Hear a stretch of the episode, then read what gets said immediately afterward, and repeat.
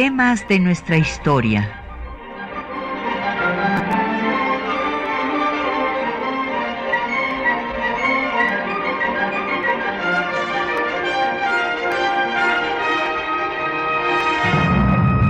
Un espacio que difunde el conocimiento del pasado para comprender nuestro presente.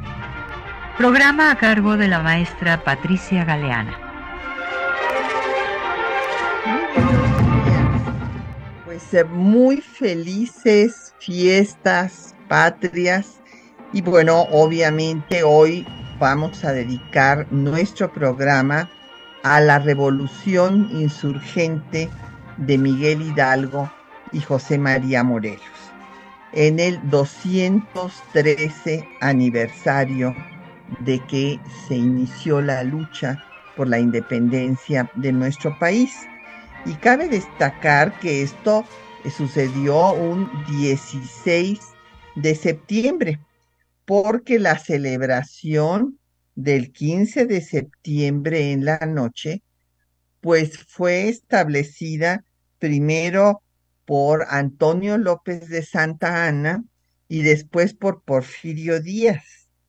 O sea, Antonio López de Santana, eh, pues eh, sus seguidores le llevaban serenata eh, la noche del 15 y después el dictador, como ese día era su cumpleaños, pues entonces hizo la, la fiesta la noche del 15, pero el grito se dio en la mañana, en la madrugada, muy temprano, del 16 de septiembre. Así es que pues eh, empecemos por recordar que lo que realmente pasó, fíjense, un 15 de septiembre, pero en 1808, o sea, dos años antes del grito de Dolores, fue el, la, el motín del Parián que habíamos visto al inicio del mes cuando eh, hablamos del movimiento autonomista criollo.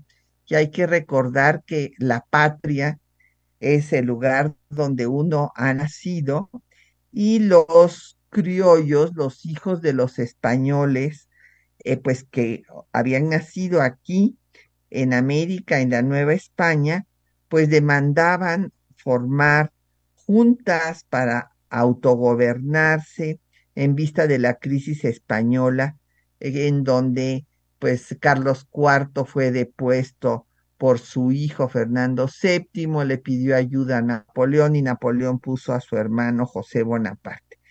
Entonces, en este escenario, los criollos y también el virrey en turno José de Iturrigaray pensaban formar juntas de gobierno pero esto asustó a los eh, peninsulares, como eh, recordarán quienes escucharon ese programa, y entonces los señores de la audiencia estuvieron de acuerdo con que Gabriel de Yermo, que era un rico comerciante, pues hiciera este motín apresando a Iturrigaray y a los síndicos del ayuntamiento, entre los que destaca Francisco Primo Verdad, eh, también Melchor de Talamante es un mercedario peruano muy revolucionario, y eh, Francisco de Azcárate y los encarcelar.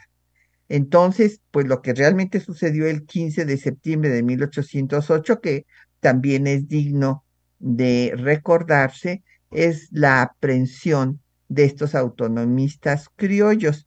Y otro tema fue también el acta de independencia de Centroamérica, de Guatemala, Chiapas, Comayagua, San Salvador, Nicaragua y Costa Rica. Y por esa razón, este, cuando, por ejemplo, tuve el privilegio de representar a nuestro país en la hermana República de Colombia, pues celebrábamos la independencia juntos en la casa de Simón Bolívar todas las embajadoras, porque eran mayoría de mujeres y embajadores de estos países hermanos de Centroamérica, eh, porque pues er, se unían las, las fechas de nuestras celebraciones.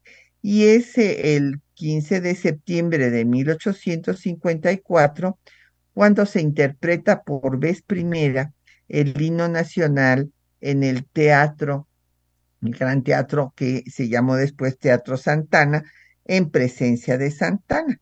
Y como les digo, pues después eh, Porfirio Díaz eh, eh, continuó con esta celebración que se sigue hasta la fecha de dar el grito la noche del 15 y hacer un desfile el 16, pero en realidad, pues la fiesta nacional es el 16. Y es importante destacar que esta fiesta se estableció desde eh, que murió Hidalgo, que fue ejecutado.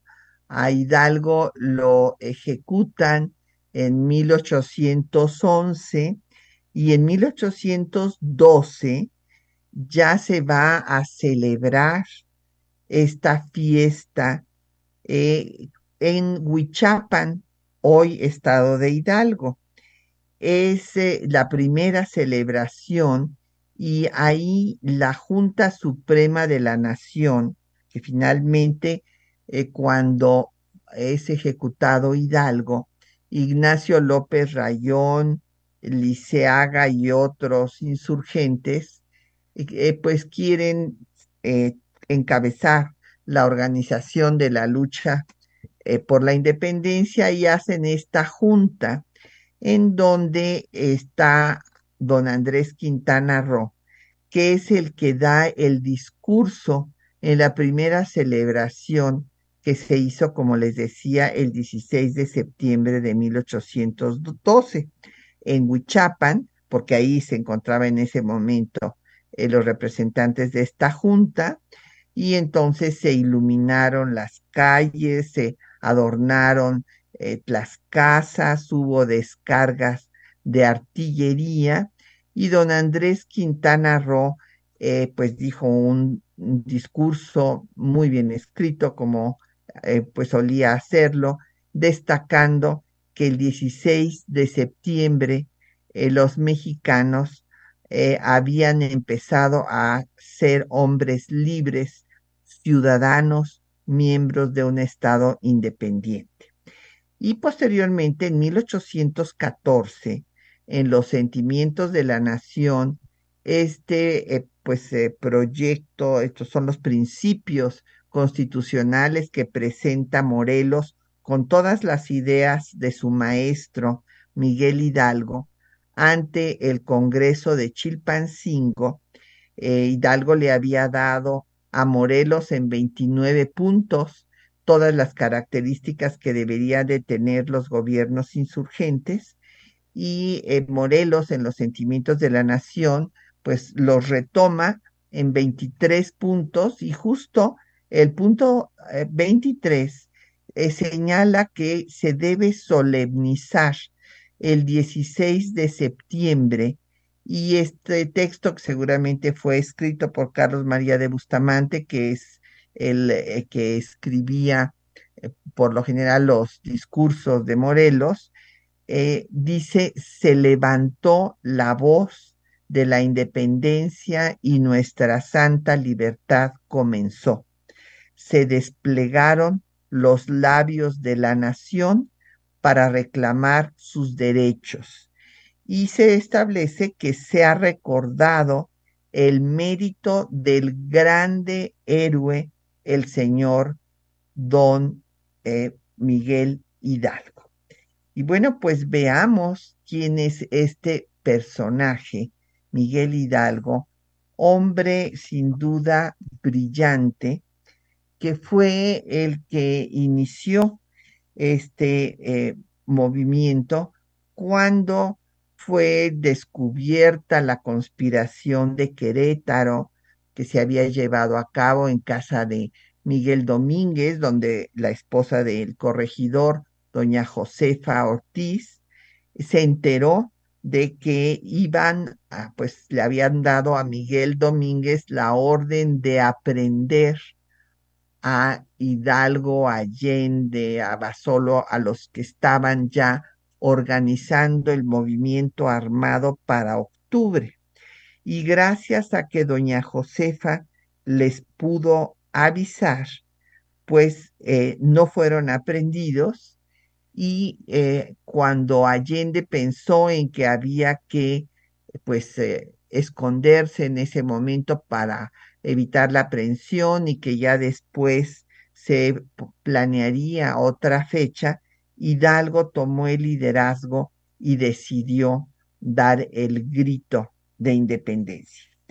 Pues vamos justo a, antes, eh, pues ya ahorita viene la hora del corte, ya después eh, retomamos eh, los datos biográficos, les digo de este que sin duda es uno de los personajes más brillantes de nuestra historia, en cuatro meses que fueron los únicos que tuvo para organizar el movimiento, nos dejó escritos 44 documentos en donde están todas sus ideas políticas sobre la independencia, sobre la soberanía popular, porque era un cura ilustrado, que era un políglota, hablaba lenguas indígenas y francés, y eh, también económica, suprimiendo todos los tributos, las gabelas, salvo el estanco del tabaco que lo dejó para mantener al ejército insurgente, y lo más importante de todo, abolió la esclavitud por vez primera en el continente americano y desencadenó una revolución social diferente a los movimientos que se hicieron, por ejemplo, en el Cono Sur, donde los personajes que lo encabezaron fueron militares criollos como Simón Bolívar, Sucre, San Martín, y aquí eso hubiera pasado si Allende hubiera encabezado el movimiento, pero no fue así, sino que fue un cura ilustrado heterodoxo el que lo hizo. Por eso vamos a escuchar las mañanas de Hidalgo con una composición anónima interpretada por Guillermo Zapata.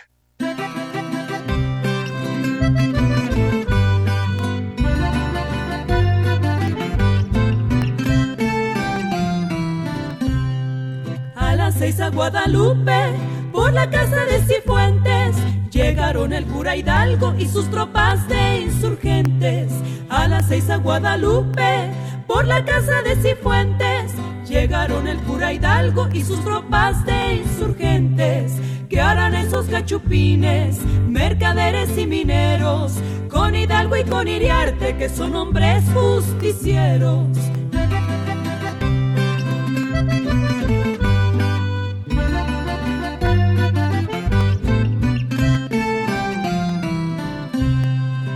fogatas en la plaza y en los cerros guarniciones. Hidalgo está con saldúa y hay jefes en los mesones. Hay fogatas en la plaza y en los cerros guarniciones. Hidalgo está con saldúa y hay jefes en los mesones. Pobrecitos cachupines, les quitaron todo el oro. No le pasará saldúa porque saldúa es muy zorro.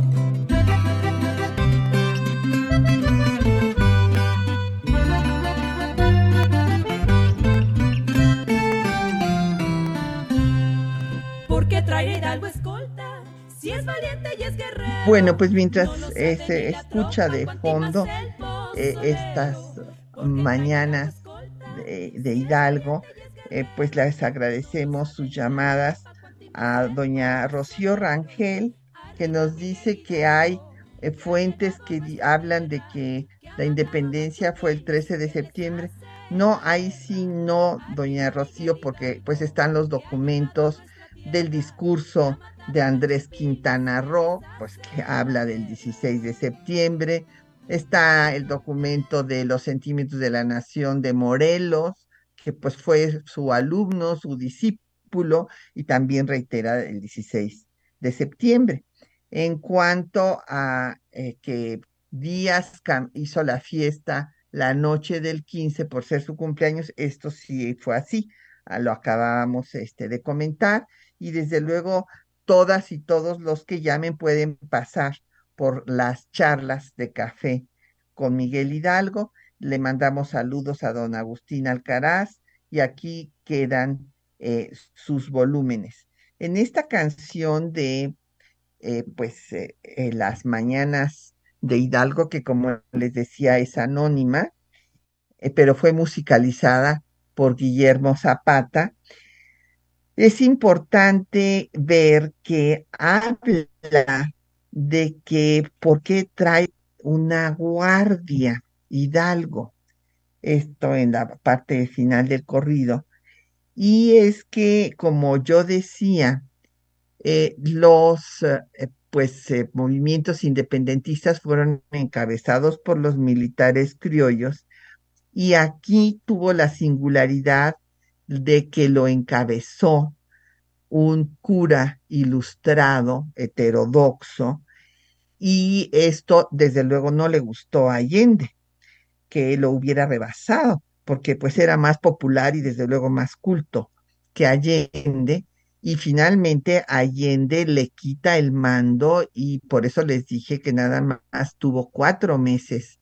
eh, la, el liderazgo de todo el movimiento, porque después Allende lo trae en calidad de prisionero cuando se lo lleva al norte y ahí los aprenden los realistas y pues después serán ejecutados.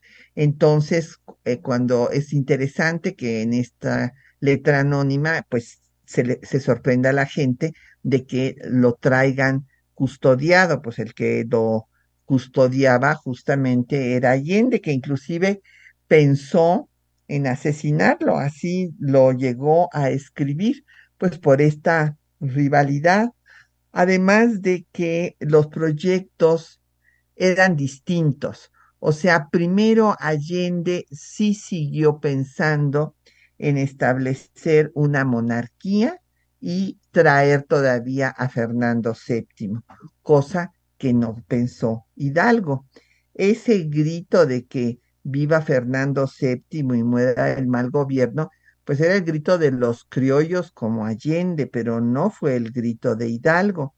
Después en los textos que les hemos seleccionado están eh, las palabras que uno de los testigos eh, de Dolores dio a los cronistas de la insurgencia en donde no menciona para nada a Fernando VII, hay correspondencia donde Allende le insiste en que hay que mencionar a Fernando VII para atraerse a los criollos y que no se asuste eh, la gente y los combata, pero eh, pues Hidalgo no está de acuerdo hay que recordar que establece el primer gobierno insurgente.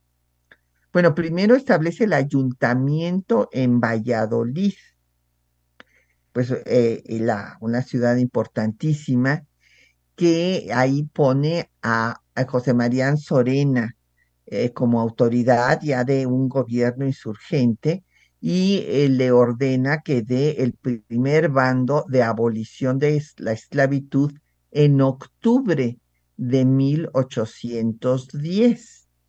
Y después, cuando él eh, pues llega a Guadalajara, eh, va a establecer ahí el gobierno insurgente y saca del Palacio de la Audiencia el retrato de Fernando VII y establece un gobierno, él recibe el nombre, el título de, bueno, le querían poner Alteza Serenísima, como se le llamaba a todas las autoridades en la época virreinal, pero él prefiere que le llamen el generalísimo de América y pues desde luego Allende queda en un segundo lugar y ahí establece un gobierno, designa un ministro del despacho, un ministro de Gracia y Justicia, o sea, en el despacho pone a López Rayón, en Gracia y Justicia, José María Chico,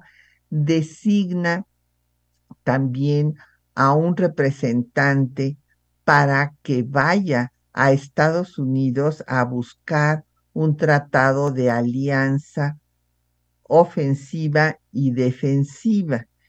Eh, Ortiz de Letona, lamentablemente pues no puede salir del territorio novohispano, es aprendido por los realistas y prefiere suicidarse antes que develar cuál era su misión. Y además reitera en un célebre bando la abolición de la esclavitud. Esto es un punto central porque por eso le eh, puse al programa la revolución de insurgencia de Hidalgo y Morelos, porque es una revolución popular en donde se incorpora a toda la gente, o sea, desde luego a los indígenas, a los mestizos, a las castas y a los esclavos que son liberados, ya como seres libres. Entonces él sale con un puñado de hombres de dolores y él mismo describe que cuando llega a Celaya ya lo acompañan pues eh, cuarenta mil eh, almas, así lo dice textualmente, refiriéndose a, a todas las personas que lo siguen.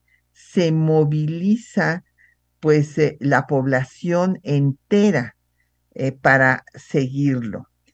Y pues va a suprimir los tributos, como decía yo, y cuando haya este pues eh, fracaso, eh, hay dos, pues las batallas, se pierde la batalla de Puente Calderón, y después de esto es cuando Allende le quita el mando y no obstante cuando se les ofrece el indulto, desde luego lo rechazan y es pues ejecutado Hidalgo en el mes de junio de 1811, diez, a diez meses de haber iniciado la lucha.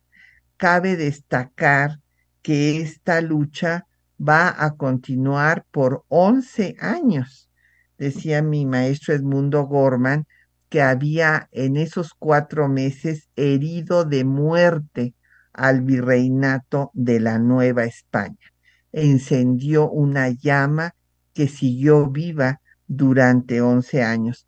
Y esto se discutió en el Congreso Constituyente de 24, cuando algunas personas llegaron a mencionar que había que hacerle también un reconocimiento a Iturbide y no solo a Hidalgo.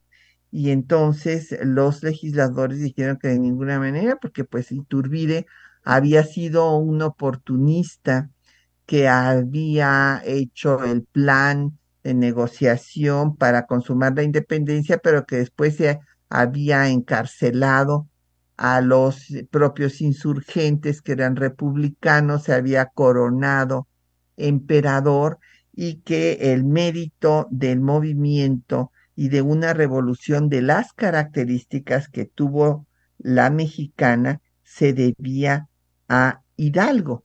Y en efecto, son proyectos totalmente distintos los que va a tener Hidalgo y los que va a tener después Iturbide.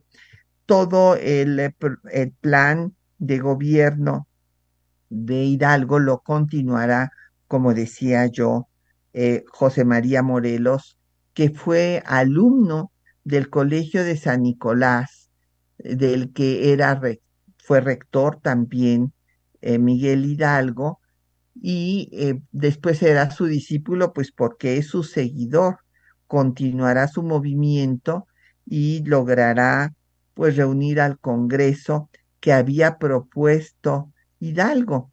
Yo señalaba, y esto es muy importante de destacar, que Hidalgo fue, un hombre de gran cultura y eh, pues de ideas liberales eh, pues era tan liberal que decía, imagínense, por eso lo llamó la Inquisición a cuentas, decía que Santa Teresa, eh, que es la máxima santa española de la contrarreforma, pues que era una persona que padecía de alucinaciones por exceso de ayuno y además que el infierno estaba en este mundo.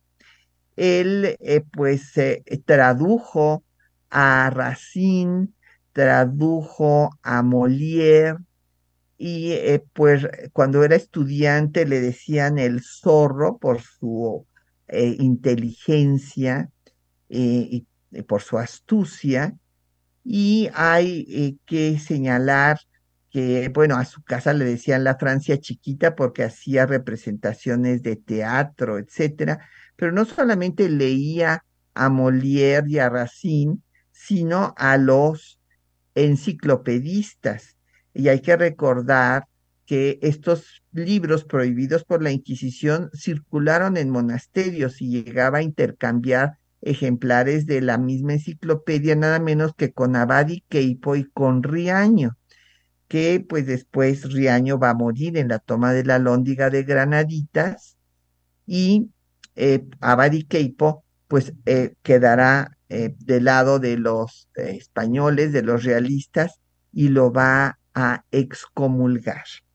Vamos a escuchar los textos que les hemos seleccionado, donde van a oír ustedes el verdadero grito de Hidalgo, en donde eh, pues habla de que eh, la América, no habla todavía de la América mexicana, este es un término que usará por primera vez Morelos. Aquí habla de la América y de que hay que marchar como hombres libres. Y van a escuchar ustedes parte del plan de gobierno que le da a Morelos, en donde destaca que eh, pues el Congreso debe estar conformado por gente docta, o sea, que sepa eh, lo que está haciendo para hacer unas buenas leyes, que hay que quitar el gobierno a los gachupines, que no hay tributos, que no hay esclavos, y eh, pues que debe de tener este Congreso representantes de todas las villas y lugares o sea, para eh, reconoce con esto las características de cada eh, lugar, o sea, como una especie de sistema ya federal. Hay que desterrar la pobreza y después de que es ejecutado, pues Morelos en el Congreso de la Náhuac da su discurso inaugural hablando de el principio de soberanía popular, reitera la abolición de la esclavitud, y el acta de independencia que se va a promulgar. Eh, escuchemos.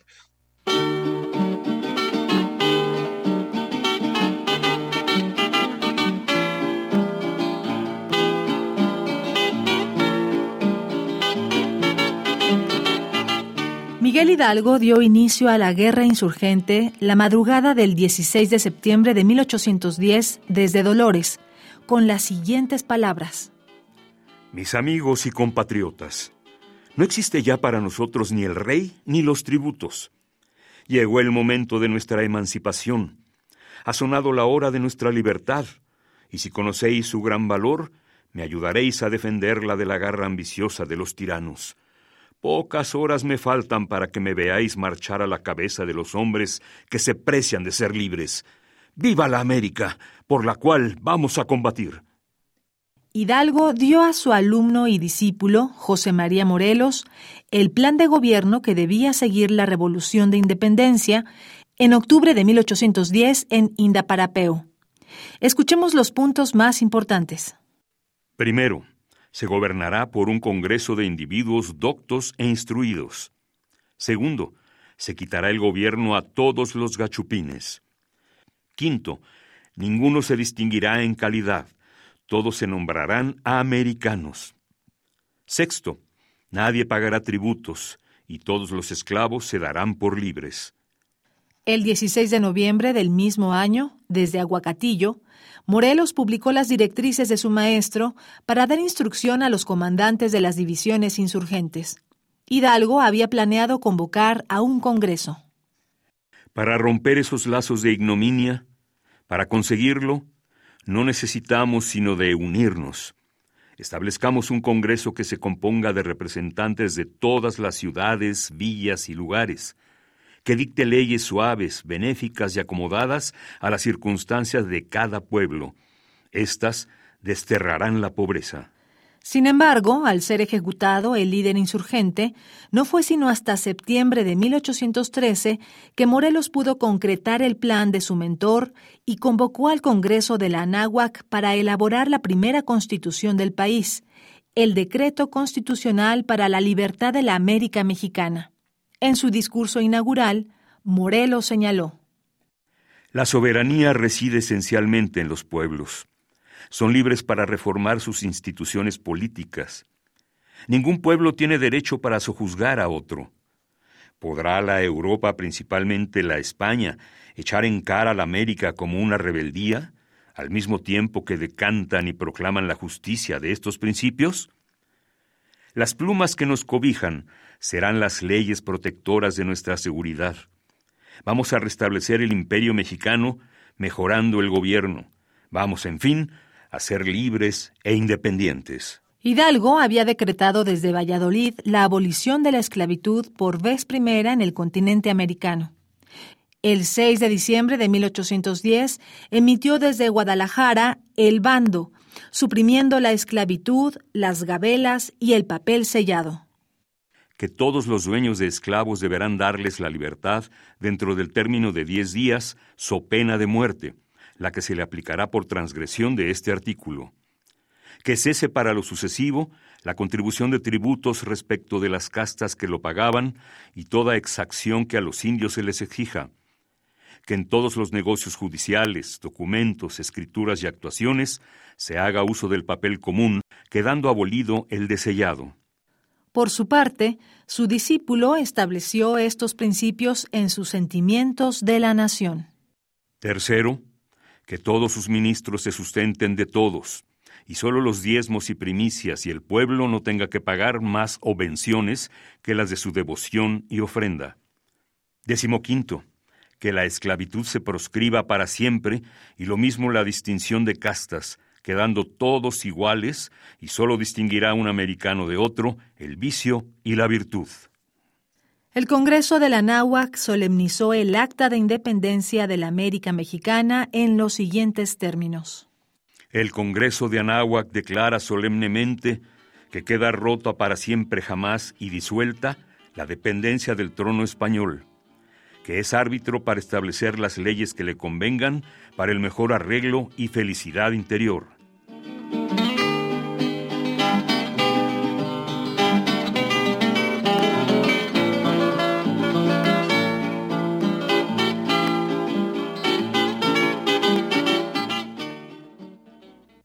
este, parte de eh, pues los documentos fundamentales que hemos referido. Entonces hay que eh, tener muy claro pues cuál fue el proyecto de Hidalgo. Y nos han llegado una serie de llamadas muy interesantes de nuestro auditorio, donde Fred Martínez nos dice que por qué eh, se suprimen los tributos. Bueno, es que acuérdese, don Efren, que desde que eh, vino la conquista española, las comunidades indígenas, por ejemplo, tenían que pagar un tributo al rey. Y entonces en uno de sus, de sus eh, proclamas, Hidalgo dice, no hay rey ni tributos, ya no hay que pagarle esta especie de impuesto al rey y eh, que porque habla de santa libertad. Bueno, es que hay que recordar que tanto Hidalgo como Morelos pues eran curas, o sea, habían estudiado para ser sacerdotes y aunque Hidalgo era un cura muy heterodoxo, que la Inquisición lo llamó a cuentas por lo que decía en sus sermones, pero era muy hábil y logró salir adelante. Bueno, después cuando eh, inicia el movimiento insurgente, mm, le dicen de todo, o sea, que es el anticristo, que es un satanás. Eh, bueno, eh, le quieren toda, todos los clérigos, pues eran aliados de la corona española, hay que recordar, pues había inclusive un concordato entre el Papa y los reyes de España, que fue el que legitimó la conquista y la imposición de la religión católica como religión única.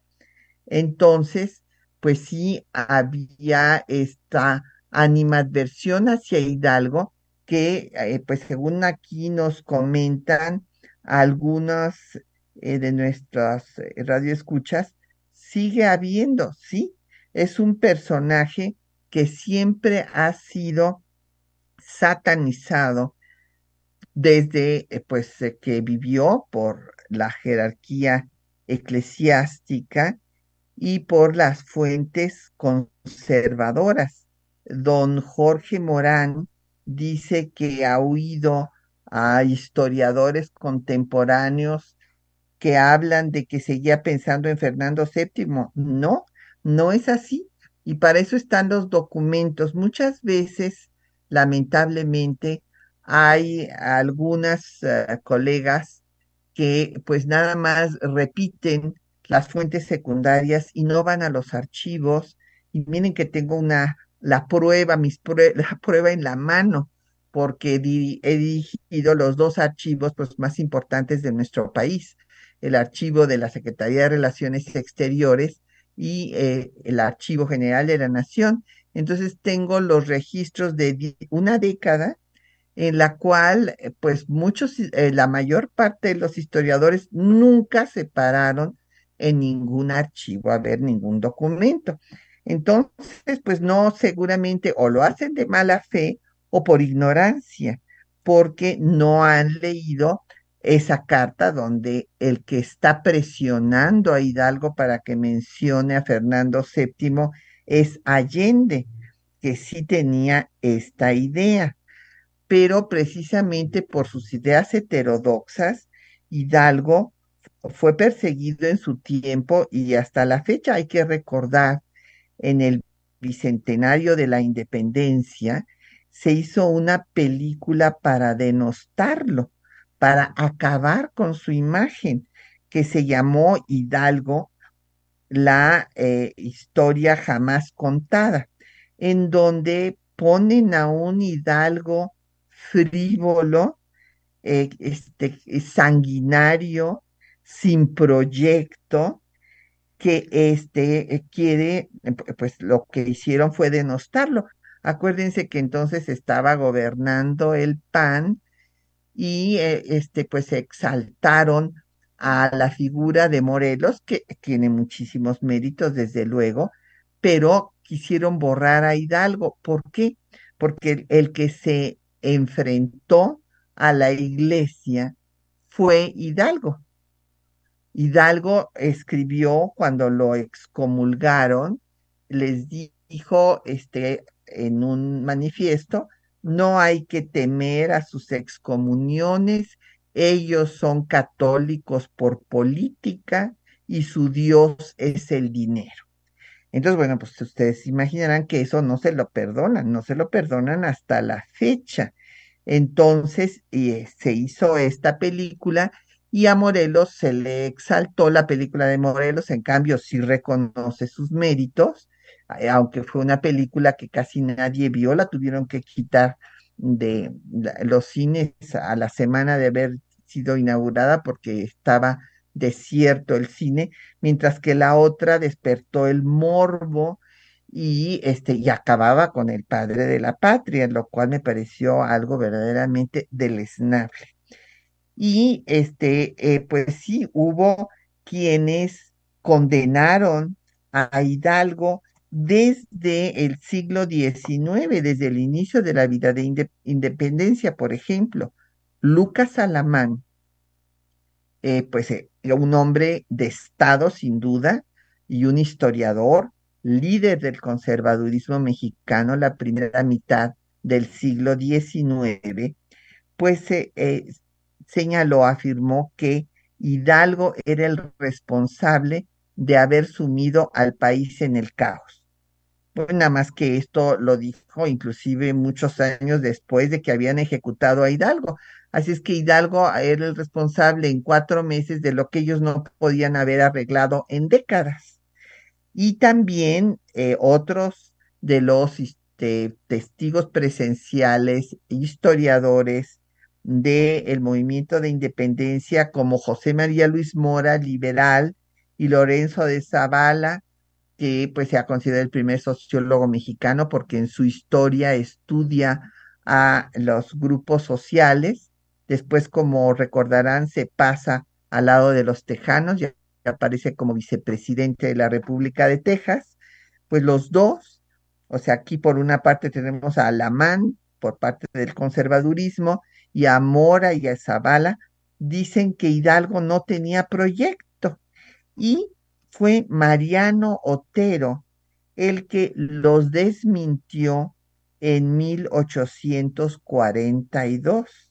Desde entonces, Mariano Otero demostró que sí tenía proyecto. ¿Por qué? Porque se puso a estudiar los documentos y que el que quería conservar la idea de una monarquía era Allende e Hidalgo transitó a organizar una república. Estos son hechos. O sea, el que haya establecido un gobierno no tenía nada que ver con Fernando VII.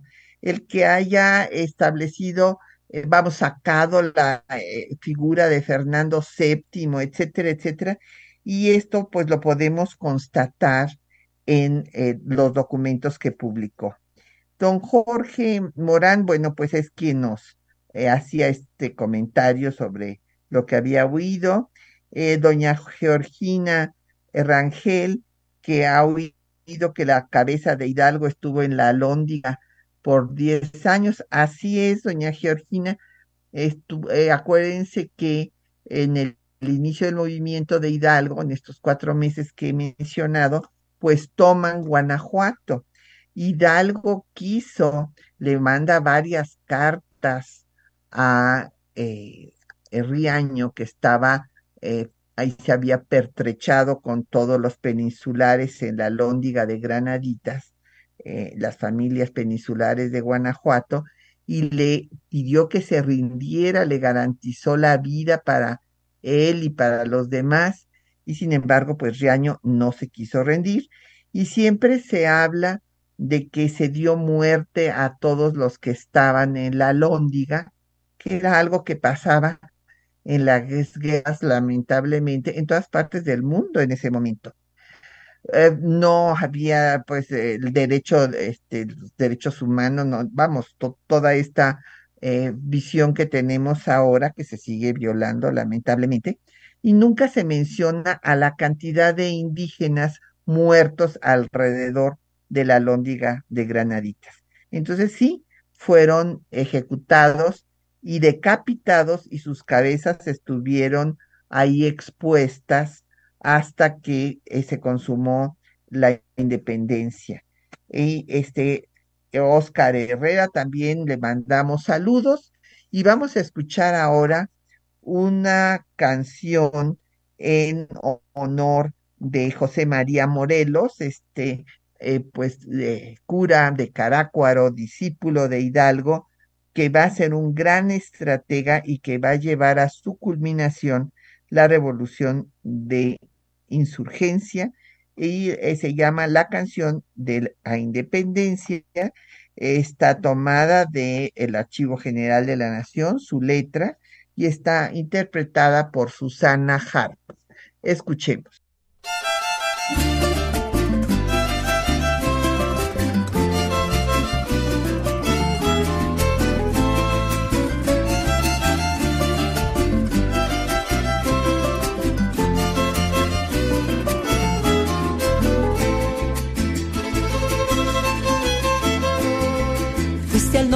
Venciste, y en Coplas se están cuidando. Jugaron con la cadena, pero con el mono cuando. Remaindita de mi vida mientras yo te significo que el valor de estos campeones solo es jarabe de pico, que el valor de estos campeones solo es jarabe de pico. Váyanse los cachupines en hora mala no volverás a ver. Ellos la nueva España, divina guadalupana con esos preciosos dedos. Échale tu bendición al señor cura Morelos. Échale tu bendición al señor cura Morelos. ¿Dónde están tropas del rey? Vuestro denuedo. De hacer correr los que gritan carbonción. Con las balas que tiran los chaquetones. Hacen los mexicanos tirabuzones. Con las balas que tiran los chaquetones. Hacen los mexicanos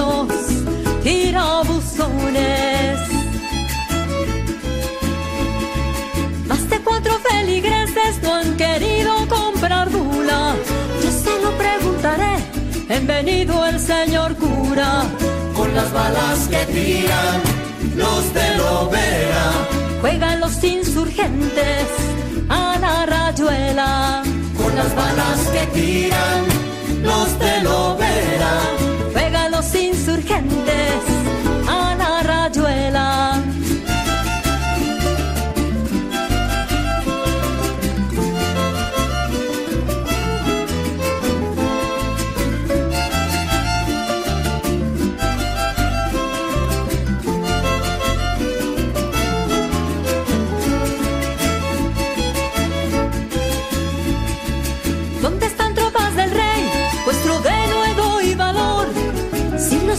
hacer correr los que gritan carbonción.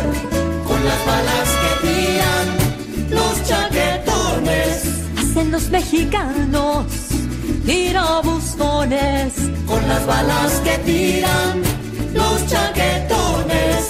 Hacen los mexicanos tirabuzones. Más de cuatro feligreses no han querido comprar bula. Lo preguntaré. Bienvenido el señor cura. Con las balas que tiran los de Lovera. Juegan los insurgentes a la rayuela. Con las balas que tiran los de Lovera. Juegan los insurgentes a la rayuela, la rayuela,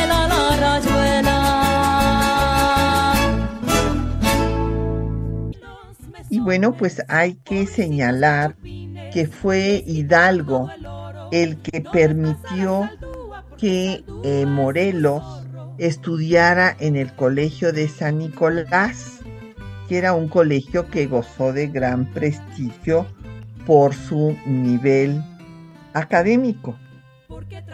Y eh, pues eh, digo que lo dejó entrar precisamente porque era un cura muy heterodoxo, porque es evidente que eh, Morelos no era un criollo como tenían que serlo para ingresar a estudiar a ese colegio, sino que era un mestizo y, y pues tenía también raza negra en sus venas por sus características físicas.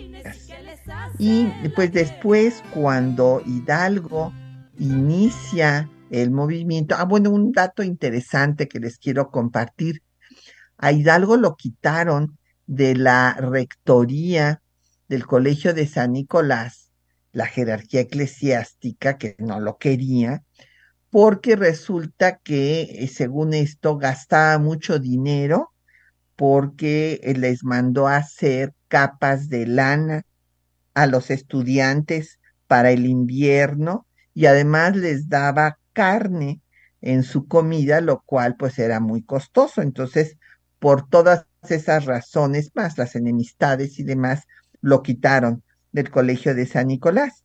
Pero cuando eh, pues Hidalgo inicia el levantamiento, pues lo va a alcanzar Morelos en Indaparapeo y le ofrece ser el capellán del ejército para acompañar a las tropas insurgentes que Hidalgo encabezaba. Y pues con todo pragmatismo Hidalgo le dice, pues no, no necesitamos capellanes, lo que necesitamos es que vaya usted y a, insurreccione el sur y tome el puerto de Acapulco. Y eh, bueno, pues cuando ejecutan a Hidalgo, pues Morelos es el que va a tomar el liderazgo, porque primero quiso tomar ese liderazgo Ignacio López Rayón, que eh, cabe destacar, escribió el primer proyecto de constitución que se llamó Elementos Constitucionales y tuvo una discusión, y están todos los documentos que publicó mi querido maestro Ernesto Lemuán Villaicaña, que tiene la mejor biografía de Morelos. Y ahí, este, en esta eh, pues, serie de cartas, eh, le dice Morelos que las monarquías, porque Hidalgo, igual que Allende, seguían pensando en la monarquía. Y hay que recordar que el monarquismo en México pues permanece hasta que cae el segundo imperio. Eh, y bueno, ya hemos contado que también hay un grupúsculo ahora que se llama Monarquía Mexicana, imagínense ustedes. Pero este, esto eh, lo discute Morelos con López Rayón y le dice que la monarquía está muy bien para la vieja Europa, pero que las repúblicas americanas, bueno, que las naciones americanas se deben organizar en repúblicas entonces, eh, pues él le quita el liderazgo realmente a López Rayón, que había organizado en 1811 la Suprema Junta Nacional Americana en Zitácuaro, de la cual el propio Morelos fue eh, vocal, y Morelos va a emprender, bueno, cinco grandes campañas. La primera, pues cuando todavía su maestro vivía, y las otras cuatro cuando él ya había muerto y va a ir eh, tomando todos los territorios del sur, logra tomar Acapulco como había querido su maestro y esto era fundamental eh, para el primer pues el puerto más importante en el Pacífico y de, de, lo que actualmente es el estado de Guerrero, él conforma la provincia de Tecpan y también toma hasta Oaxaca, que eh, pues Oaxaca era muy importante para, eh, la, para el virreinato de la Nueva España.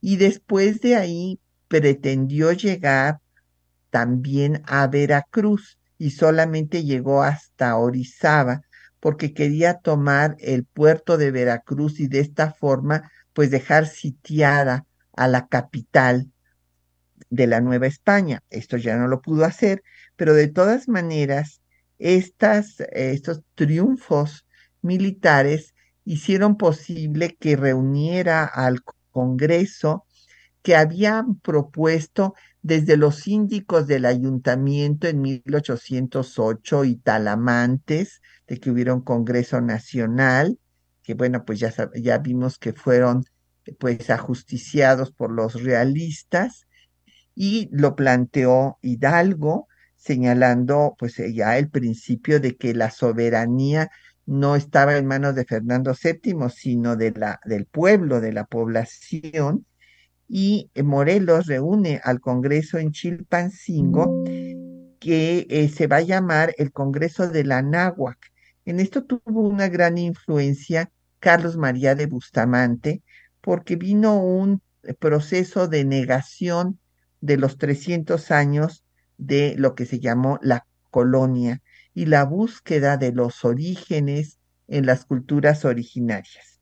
Entonces, por eso se le dio el nombre de Congreso de la Náhuac, y ahí 19 eh, diputados pues nos delegaron un texto constitucional admirable, 242 artículos con su parte dogmática de principios, su parte orgánica, perfectamente bien elaborados, con influencia de las constituciones francesas, no de la constitución de Cádiz, como algunos colegas han dicho, y esto lo demostró el doctor Héctor Fixamudio, que pues sin duda ha sido uno de los más grandes constitucionalistas de México, porque es la única constitución que establece un ejecutivo colegiado de tres titulares y dos suplentes, la preeminencia del legislativo sobre los otros dos poderes,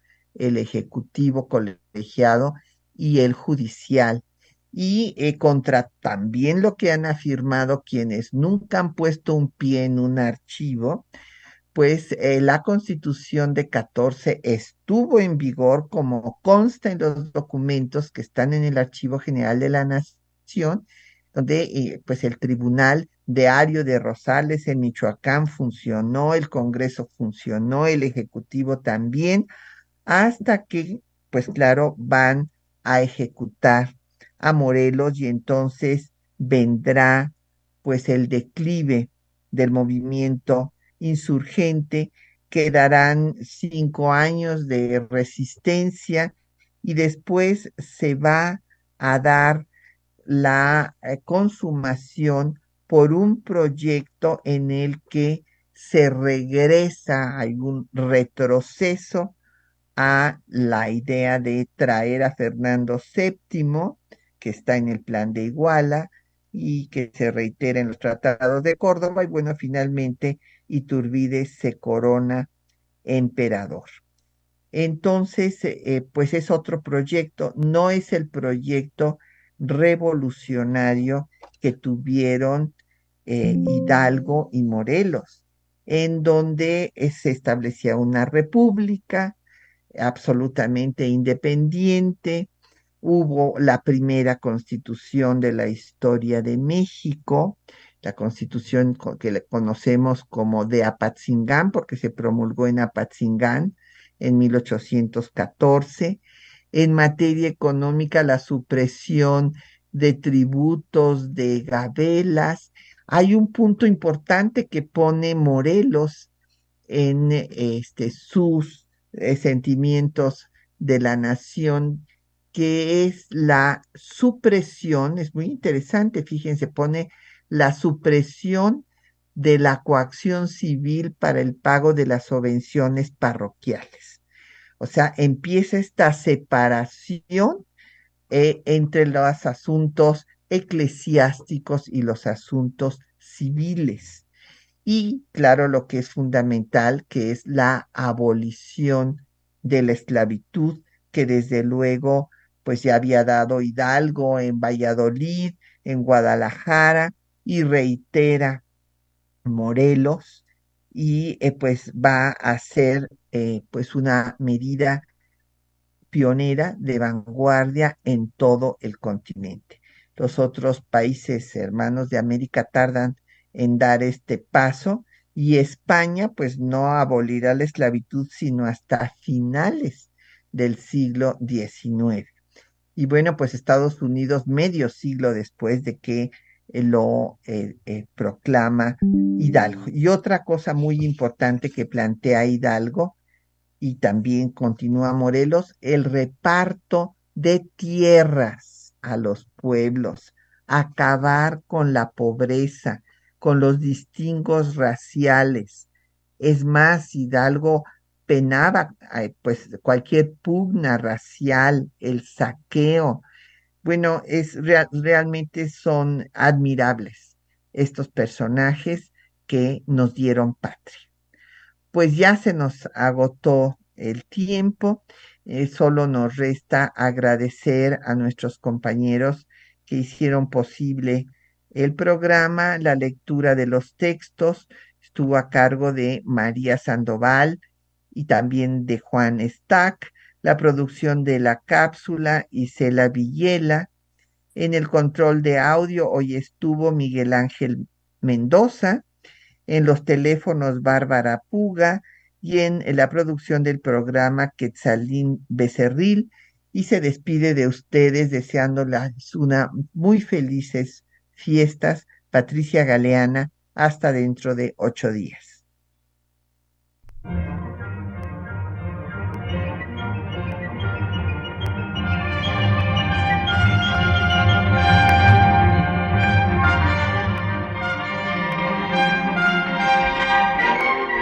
Temas de nuestra historia.